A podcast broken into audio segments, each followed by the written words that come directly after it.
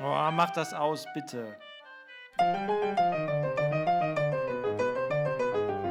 Liebe Leute, es wird Zeit, dass wir euch loseisen von Netflix und Prime. Das heißt, ihr müsstet mal ganz kurz auf unorthodox, heißt es unorthodox oder unorthodox, ähm, verzichten und auf Hunters verzichten und uns vielleicht mal zuhören. Wir wissen, wir waren schon relativ lange nicht mehr auf Sendung. Das lag aber nicht daran, dass wir keine Lust mehr hatten oder kein Interesse mehr an euch, sondern es lag daran, dass die Zeit bis jetzt im Jahr 2020 ja alles andere als langweilig gewesen ist. Aber hier sind wir nun. Dafür haben wir euch einen kleinen Beitrag von Rakel Erdmann mitgebracht. Seid gespannt.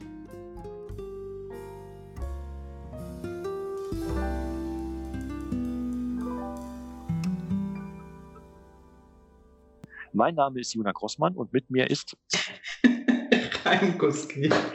Herzlich willkommen. Herzlich willkommen. Du magst kein Purim? Ich mag, nee, ich, ich mag, ich mag Hamantaschen, aber ich mag mich verkleiden. Ich bin normal Berlinerin. Das ist, ähm, das ist in den Genen. Das in Berlin lässt sich nicht verkleidet zu Purim, oder? Doch, aber deshalb halte ich mich fern. Ich mag das nicht. Aha, okay.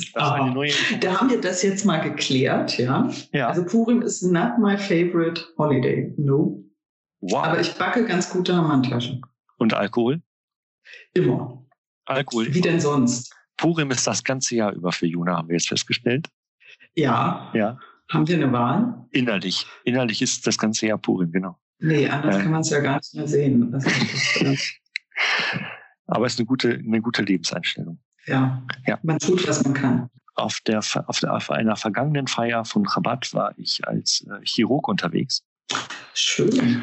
Ja, äh, dabei habe ich festgestellt, dass eigentlich meine Berufswahl wahrscheinlich falsch war, dass ich als Arzt viel, viel smarter aussehe. Aber ich glaube, danach sollte man seine Berufswahl nicht orientieren, wie man aussieht in der Berufskleidung. Das ist ja auch wieder so ein schönes Stereotyp erfüllt. Ähm, ja. ja. Ja. Ja. Ja. ja. Arzt oder Rechtsanwalt, genau. Machen Sie einen, genau. Äh, ja, ergreifen Sie doch einen jüdischen Beruf, Arzt oder Rechtsanwalt, genau. Genau, ja. genau. Reden wir über die Leute, die Puri möglich machen, indem sie, sagen wir mal, sich gegen das Judentum aufstellen, denn ohne die Gegner des Judentums wäre es bei Purim auch schwierig, daran zu gedenken, dass man ein paar Leute auch äh, aus eigener Kraft zur Seite räumen konnte. Darf man das so sagen? Es ist ja ein, ein Feiertag, ein Feiertag, der dazu aufruft, selber aktiv zu werden und äh, selber Initiative zu ergreifen. Und das finde ich eigentlich ziemlich gut. Ähm, weil es nicht nur darum geht, dass man sagt, man wurde gerettet, sondern man hat sich gerettet. Das finde ich ja. ziemlich wichtig.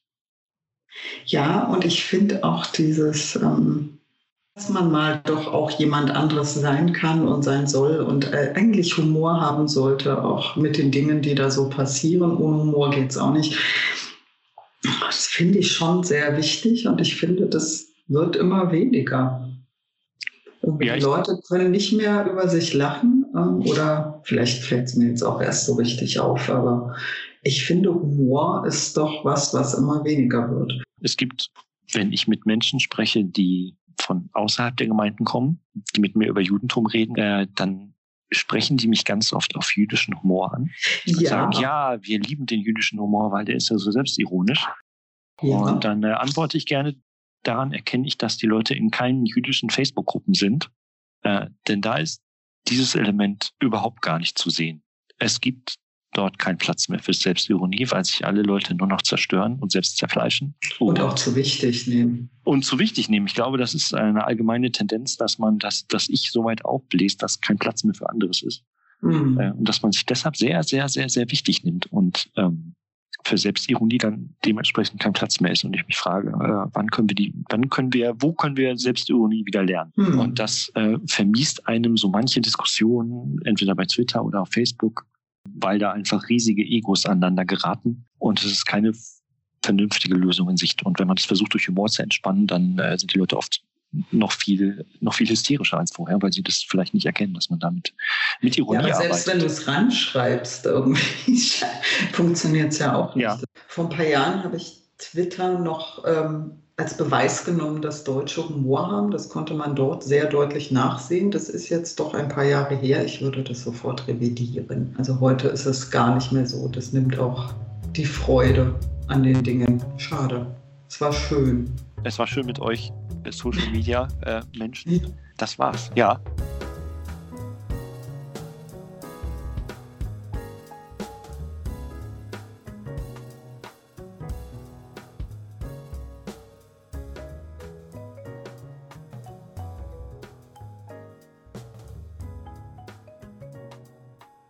Juna und ich waren auf dem Gemeindetag eingeladen yeah. und durften den Podcast offline vorstellen. Das, wir versuchten es. Wir versuchten es. Das hat zum Teil auch ganz gut funktioniert, denn es waren ein paar Leute dort, die wussten, was wir machen. Und es waren ein paar Leute dort, bei denen wir die Gelegenheit hatten, uns vorzustellen. Aber es ist, wie es ist, wenn man viele Menschen mit unterschiedlichen Erwartungshaltungen zusammenbringt. Einige Leute erwarten zum Beispiel, dass wir nicht ironisch vorgehen.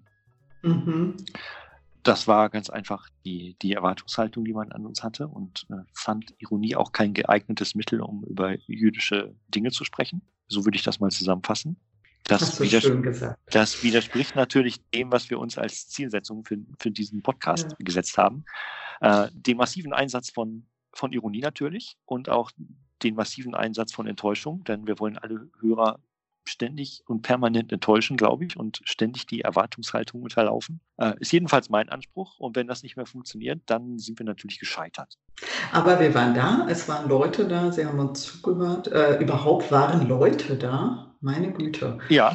Es war schon, ich möchte nochmal den, den ähm, Erin Güvercin äh, zitieren, der, glaube ich, dasselbe auch sagte. Also Erin ist selber Blogger und Podcaster äh, auf der muslimischen Seite, könnte man das so sagen. Und der Erin war ganz erstaunt, dass wir alle in einem Haus sind, uns befinden und uns offensichtlich nicht die Köpfe einschlagen. Äh, darüber habe ich äh, doch sehr viel nachgedacht. Das war sehr lustig und äh, stimmt, ja. Also das fand ich, muss ich aber auch sagen, sehr schön weil ich so das erste Mal äh, das Gefühl hatte, dass man in diesem Ort, in diesem, in diesem Haus die eigentliche Diversität äh, der jüdischen Bevölkerung gut sehen konnte. Und es hat mich doch sehr wohlfühlen lassen. Es brachte so. sehr viele Menschen aus sehr vielen ja. verschiedenen, äh, ich sag mal, aus sehr vielen geografischen äh, Gegenden ja. und aus, aus äh, ideologischen Gegenden, kann man vielleicht auch sagen, zusammen. Ja. Ja. Ähm, das war perfekt. Es war für die Leute, die äh, auch ein bisschen eine Messesituation, kann man sagen. Das heißt, man kam ständig mit jemand anderem ins Gespräch, wenn man mhm. wollte. Mhm. Ähm, und das sucht eigentlich seinesgleichen in Deutschland. Und ich glaube, wir haben viel zu selten die Möglichkeit, uns mit größeren Gruppen auseinanderzusetzen und mit größeren Gruppen, also verschiedenen Gruppen zu unterhalten und ins Gespräch zu kommen und zu sehen, was die so machen. Von daher war der Gemeindetag des Zentralrats eine, eine hervorragende Sache aus meiner Sicht, ähm, die ja. sich miteinander unterhalten haben ja. über jüdische Sachen. Großartig. Ja, das kann ich auch so als, als Entschluss sagen. Und vor allen Dingen habe ich Leute wieder getroffen, mit denen ich auch nicht gerechnet habe, was wunderschön war. Ich habe auch neue Leute kennengelernt. Und ja, irgendwie, es ist so ein bisschen wie, wie ähm, ich gehe auch gern, es gibt ja diese Unkonferenz des Histocamp, wo da so Menschen hingehen, die mit Geschichte arbeiten oder irgendwie das irgendwas mit Geschichte tun. Das ist so ein bisschen ähnlich und es ist am Ende macht es dann eben doch Spaß, weil man eigentlich geht es weniger um die Veranstaltung, zumindest bei mir, sondern um die, die Menschen, die man trifft und kennenlernen kann und so. Das fand ich schon ja, sehr schön. Also es ruft doch nach einer Wiederholung, denke ich. Und vielleicht, ja, ja vielleicht sind auch diese Limut-Tage sowas. Ich weiß es nicht. Ich war da nie. Ich war auf einem lokalen Limut-Tag im Ruhrgebiet. Ähm, das war auch eine großartige Sache. Man kam auch mhm. ganz gut ins Gespräch. Es fehlte da allerdings so ein bisschen noch, ähm, ich sag mal, der, der offene Rahmen, der einem es erlaubt hat, nochmal außerhalb der, der einzelnen Workshops ins Gespräch zu kommen. Ja, Dafür ja. war, war eingesperrt sein in einem Hotel äh, bringt da mehr Gelegenheit, auch nochmal mit Leuten einfach im Fahrstuhl auch zu sprechen, wenn man sich irgendwo Ja gut, das konntest Menschen, du jetzt. Ja, genau, einfach anzusprechen und zu sagen, ich habe dich da und da gesehen, wie ist, wie ist das so? Ja, das ist großartig. Das ist großartig. Okay. Ja. Also muss ich mich nächstes Mal auch im Hotel einquartieren. Musst du dich äh, auch zum Hintergrund, es war in Berlin und ich wohne in Berlin. Also ich bin dann doch eher von zu Hause dahin gefahren und war auch nicht die ganze Zeit da. Richtig Von gewissen Damen, ich sage mal Frau Erdmann, nö, äh, lese ich auch gerade das Buch. So ja, das lohnt sich auch. Also ja. Mal, äh, für, für alle anderen Hörer, Hörerinnen und Hörer äh, das Buch äh, von Rackel Erdmann. Schwer zu empfehlen. Ich, ja, ich würde es wieder. Es ist für mich sehr Buch. entspannt. Also lest mehr Bücher. So. Genau, ich bin übrigens gerade bei der Koscher-Fleischgeschichte, wollte ich nochmal an. Äh, genau, dann wird auch ein, in diesem Buch von Rackel Erdmann wird auch ein, ein Skandal um einen koscheren Lebensmittelhändler in Frankfurt am Main äh, nochmal aufgerollt. Ja. Allerdings natürlich ohne Namen zu nennen oder verfälschte Namen zu nennen, damit das Ganze ein bisschen anonym bleibt. Ähm, für die Leute, die die Geschichte schon kennen, ist es nochmal eine Hintergrundinformation, die nicht ganz unamüsant geschildert ist, weil es da schon um den Prozess natürlich geht, um diese ganze Geschichte. Sehr interessant. Wer dann nochmal sich hinterher einlesen will, der findet auf der Seite der jüdischen Allgemeinen, glaube ich, auch noch Material dazu, denn die haben das auch ein wenig begleitet.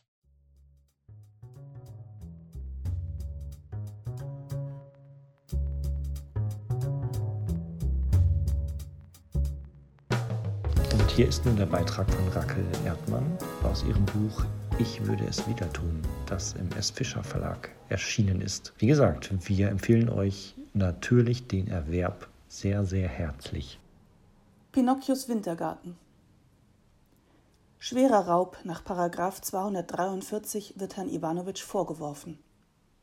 In bester Stimmung wartet die ganze jugoslawische Familie vor dem hübsch getäfelten Saal 911 des Amtsgerichts.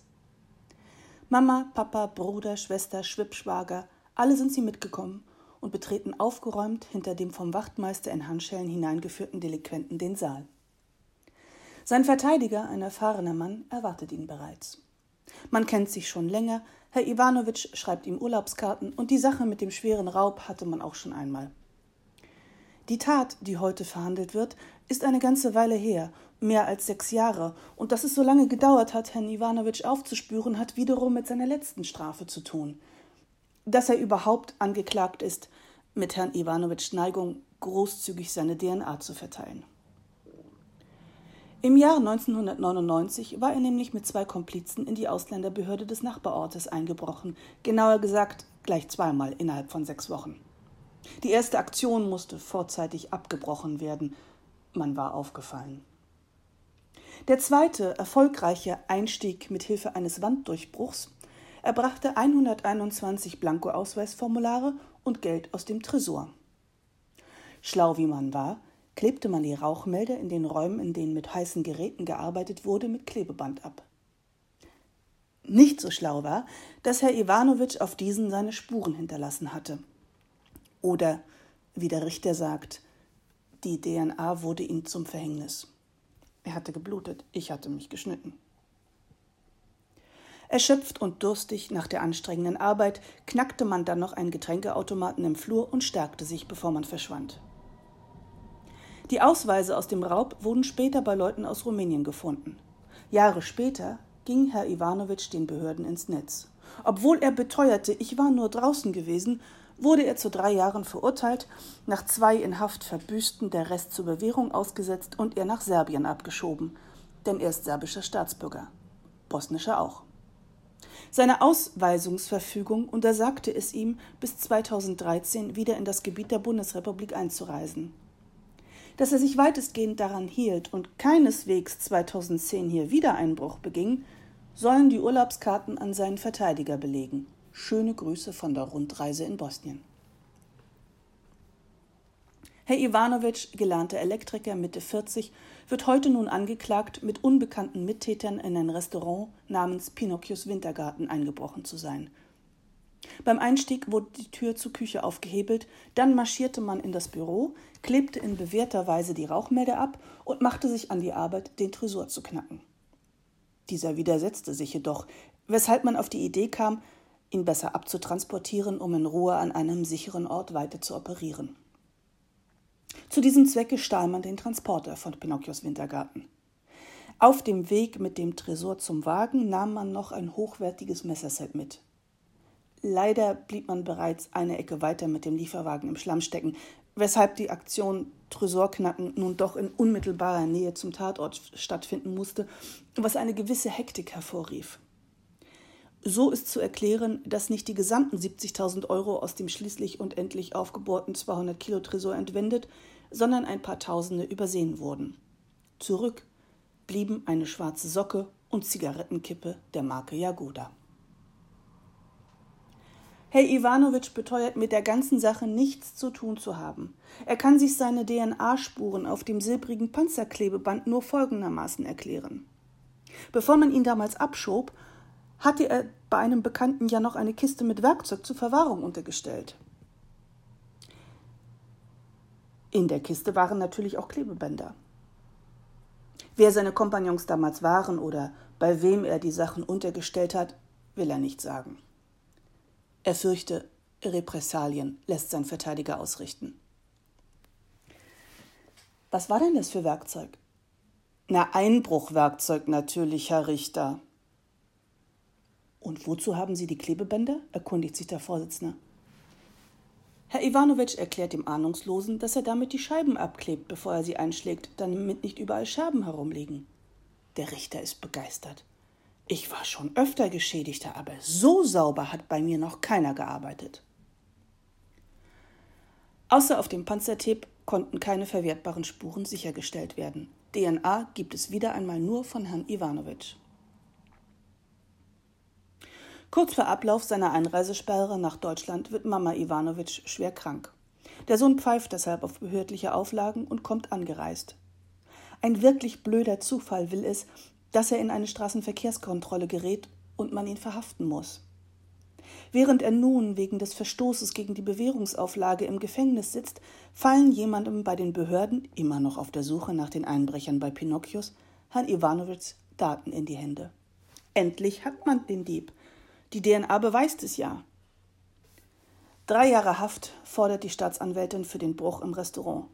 Nach so vielen Jahren im Keller könne das Klebeband gar nicht mehr funktionieren. Das in Pinocchios Wintergarten verwendete kann nur neu gewesen sein und Herrn Iwanowitsch klar überführen.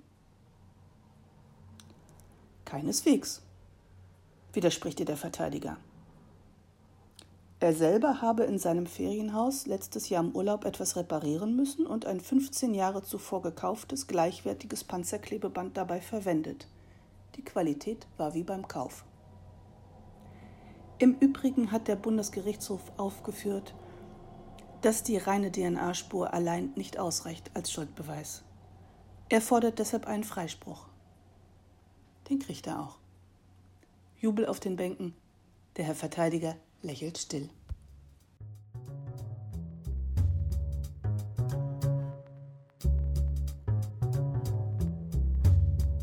Weitere Audiofiles könnt ihr jetzt praktisch auf Rackel Erdmanns Website rackel-erdmann, Erdmann mit dt und doppeln.com unter dem Punkt Audio finden, denn äh, sie gibt sich derzeit Mühe, möglichst viele Sachen auch online zu stellen.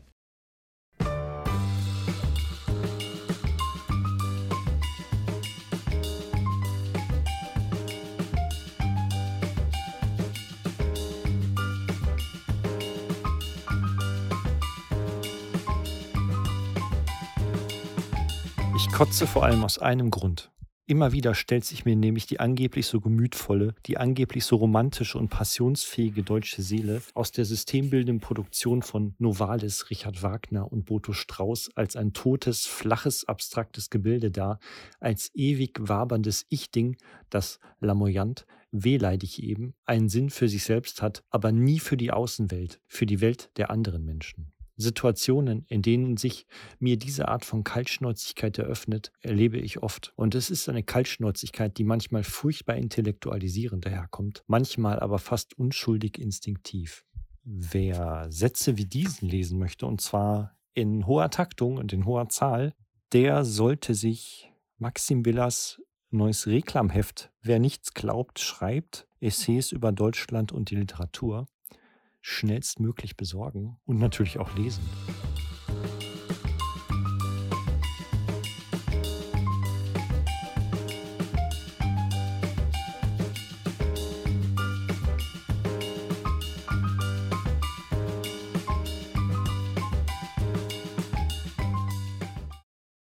Kommen wir zu einem völlig anderen Thema.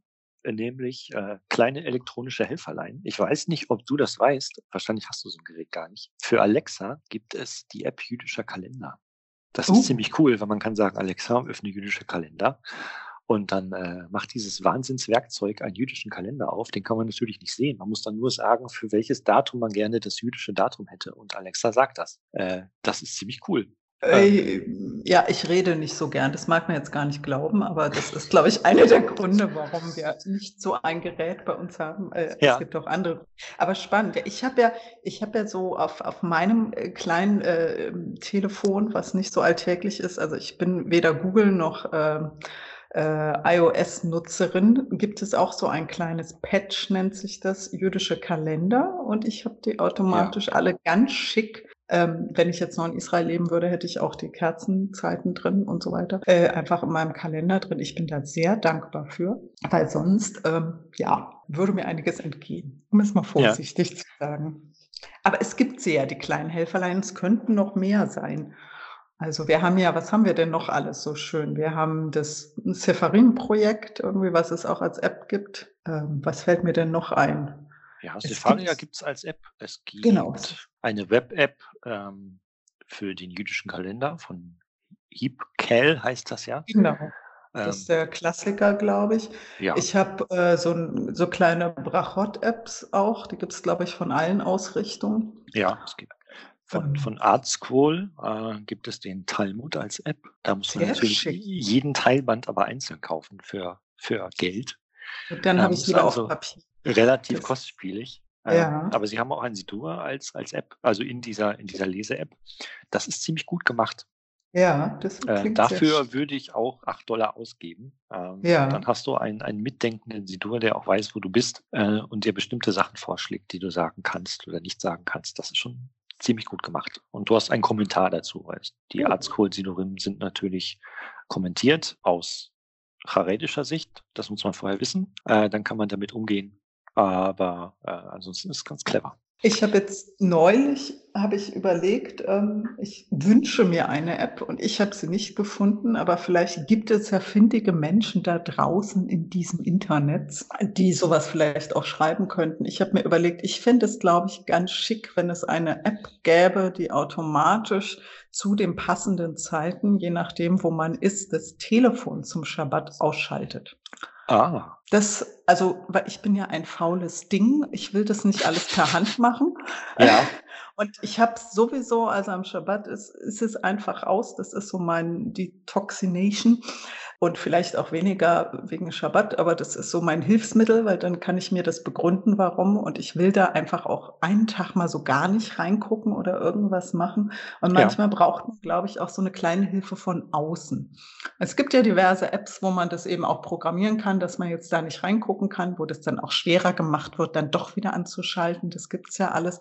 Aber so eine, wo man eben nicht jede einzelne Sonnenuntergangszeit selber programmieren muss, sondern dann, dass das eben für eben, wie gesagt, faule Menschen wie mich irgendwie vorprogrammiert wäre. Das ja. finde ich sehr, sehr groß. Das heißt, du möchtest, um das mal für den zukünftigen Programmierer, der gerade zuhört, nochmal genauer zu spezifizieren, du möchtest, dass es sich zum Kerzenzünden in deiner Stadt offline nimmt Genau. Und zu Haftalah wieder online geht. Ja, vielleicht Beispiel. auch noch so ganz neckisch mit dem passenden vorher noch. Wer, es gibt, gab ja noch diese Reminder-App, irgendwie vielleicht auch nochmal neckisch mit dem passenden Tora-Abschnitt irgendwie zum vorher. So Achtung, diese Woche ist ah, dran. Aber ja. wir wollen es nicht übertreiben. Also ich bin schon glücklich, wenn die Zeiten irgendwie so das Fände ich, glaube ich, ganz schön. Ich finde ja. derzeit auch ganz schön, die jüdische Allgemeinde postet, der, also ich weiß nicht, vielleicht kriege ich es auch jetzt erst mit auf Instagram immer die Kerzenzündzeiten. Ganz hübsch. Ja. Aber äh, wer so selten da wie ich hinguckt, ähm, und Instagram hat ja auch einen fragwürdigen Algorithmus, äh, es haut nicht immer hin. Aber trotzdem, die Idee finde ich sehr schön von genau, Allgemeinen. Du siehst es manchmal erst, wenn es schon vier Stunden online ist. Ja. Äh, das ist dieser Algorithmus, von dem du sprachst, der Oder sich immer Sonntag. sofort wiedergibt. Ja, wenn du es am Samstagvormittag siehst, das Schabbat hat vor zwölf Stunden angefangen, ist dann ist es zu spät. Dann ja, das ist ungünstig. Ja. Aber ich hätte gerne, dass die App gut Schabbes schreit, wenn der Schabbat losgeht und dann das Telefon offline nimmt. Ja, finde so, Mit so einem ganz schrillen, mit so einer ganz schrillen Stimme. Gibt's äh, bestimmt. Äh, und Von Sascha Baron Cohen oder irgendwie so. Ah, ja, wundervoll. Ja. ja. Ach, herrlich, Mensch. Wieso können wir nicht programmieren? Kannst du programmieren? Ich kann ein bisschen programmieren, aber App, Pro, Apps programmieren ist, glaube ich, nochmal eine Spezialgeschichte. Äh, aber ich sehe Potenzial bei uns. Ja, zumindest Ideenpotenzial. Ja. Das gibt's. Ja, und äh, die äh, App schreit dann auch gut Woche irgendwie, Samstagabend, und dann geht's wieder los und man bekommt dann 40 Milliarden E-Mails, die man Wollte ich gerade sagen, dann bling, bling, bling, bling, bling. und dann ist man erstmal beschäftigt bis nächsten Tag. Genau, dann ist, ist nämlich die Erholung auch schnell vorbei. Aber das ist das, was ich, was ich zu Leuten sage, die, die mich fragen, wie sollen sie anfangen, irgendwas mit Schabbat zu machen. Ja, äh, da gibt es die Herangehensweise, dass man sagt, mach sofort alles, was in den wenigsten Fällen funktioniert, weil ja. ohne Erfahrung äh, läuft man schnell in so, in so Fallen rein, dass man sich nicht vernünftig vorbereitet hat und dann doch irgendwie den Schabbat brechen muss, obwohl man es gar nicht wollte. Aber vielen Leuten fällt es schon schwer und das ist immer der erste Schritt, den ich sage, dass ich sage, geh doch offline. Ähm, ja. äh, auch aus den sozialen Netzwerken. Ja. In erster Linie. Und sei erstmal die 25, 26 Stunden lang nicht online. Und dann merken die Leute schon, dass es schwierig ist, Aber äh, sich den zu erzählen. Das ist, ja. glaube ich, es ist einfach eine Trainingsfrage. Es tut auch verdammt gut. Also ich erkläre den Leuten immer, es hat ja einen Grund, warum das erfunden wurde, diese Schabbat-Geschichte. Ne? Also sie ist ja nicht, dass sie uns martern will, sie will uns ja was Gutes tun. Ja. Das muss man dann halt im Zweifel auch erstmal lernen. Ja, dass man nicht äh, den sieben Tage die Woche online ist zum Beispiel. Genau. Und äh, alles tut. Ja, das ist richtig. Und die Welt geht auch so weiter. Leute, ich versichere es euch, es geht nichts unter, wenn ihr nicht online seid. Das äh, können viele, glaube ich, noch nicht nachvollziehen. Äh, ich glaube, das wird kommen. In den USA ist es, glaube ich, schon länger ein größeres Thema, dass man so Digital Detox macht ich, und einfach offline geht zwischendurch. Das äh, ja. sollte man, glaube ich, als ersten Schritt machen. Dann kann man alles andere äh, nachfolgen lassen. Äh, je nachdem, wie weit man den Shabbat halten will, kann man, glaube ich, dann Sehr im Detail dann nochmal nachschieben.